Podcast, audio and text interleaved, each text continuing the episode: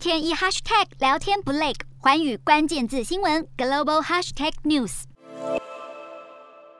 俄罗斯坦克气势汹汹而来，在乌克兰边境演练，也让乌俄紧张情势持续升温。各国政府纷纷撤离外交人员，也呼吁待在乌克兰的本国侨民尽速离开乌克兰。面对乌俄情势恶化，南韩当局也紧急提升了乌克兰的旅游警戒层级。南韩政府对乌克兰全境发布最高等级的第四级旅游警报之后，包括三星、LG 等南韩多间企业也紧接着在十四号宣布安排派驻乌克兰的职员及家眷离境。韩国媒体则统计，到十五号为止，累计会有五百名左右的南韩公民离开乌克兰。